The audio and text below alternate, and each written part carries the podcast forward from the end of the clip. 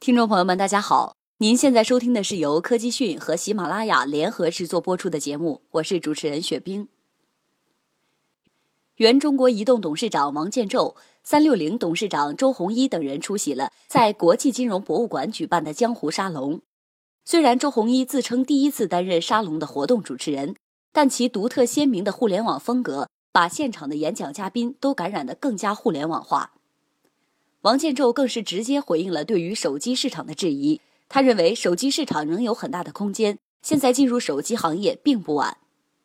时间回到三月二十四号晚上七点四十分左右，按照江湖沙龙的规矩。上台演讲之前，主持人和主讲嘉宾喝过一碗酒之后，主讲嘉宾王建宙讲述了他多年深耕移动通信市场的犀利观察，从中国第一代移动通信网络建设到最新的 4G、5G 技术，涵盖了丰富的内容，也解释了很多人对于中国移动通信行业的不解甚至是疑惑。当谈到有人质疑现在三六零、格力等公司进入手机市场的时机时，他说：“当年苹果做 iPhone 的时候，有人说太晚了，但没想到 iPhone 会取得那么大的成绩。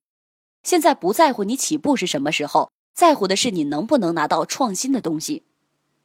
恰好此前一直扑朔迷离的三六零手机最近逐渐清晰起来，而王建宙对手机市场的肯定，无疑是给那些别有用心的言论的最好回应。”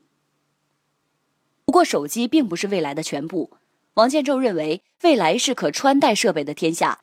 这与老周在此前描述的 IOT 时代不谋而合。老周认为，IOT 时代能够真正的体现出大数据和云计算，通过大量的传感器把所有的人都连在一起。当全世界的人无时无刻都在链接互联网之后，网络会表现出巨大的推动力和摧毁力。就手机在未来的互联网的地位而言，毫无疑问，手机已经是人类发明的所有物件里跟人类最亲近的东西。老周甚至认为手机是人类的器官。现在很多人离了手机就活不了了，甚至在未来，只要是做智能硬件，无论是家居、做可穿戴，甚至做车联网，手机都是很重要的核心。正如王建宙在演讲的时候提到的，手机市场已经很大。但未来还有更大的想象空间，而且年轻一代人喜新厌旧，他们可能十个月到一年半会换一个手机，所以老周也认为手机市场还是有很大的生存空间的。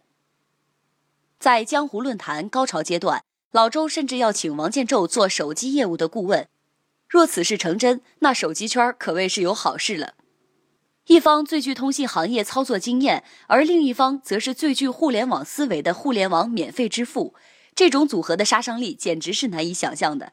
至少手机界乃至移动终端市场上，不少人要坐不住了。让我们来看下一则消息。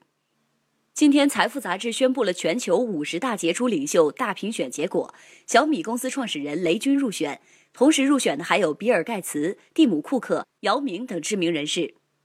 财富杂志公布了雷军的入选理由。雷军在发布第一部手机之后，仅四年公司估值就达，仅四年公司估值就达到了四百五十亿美元，创造了商业的奇迹。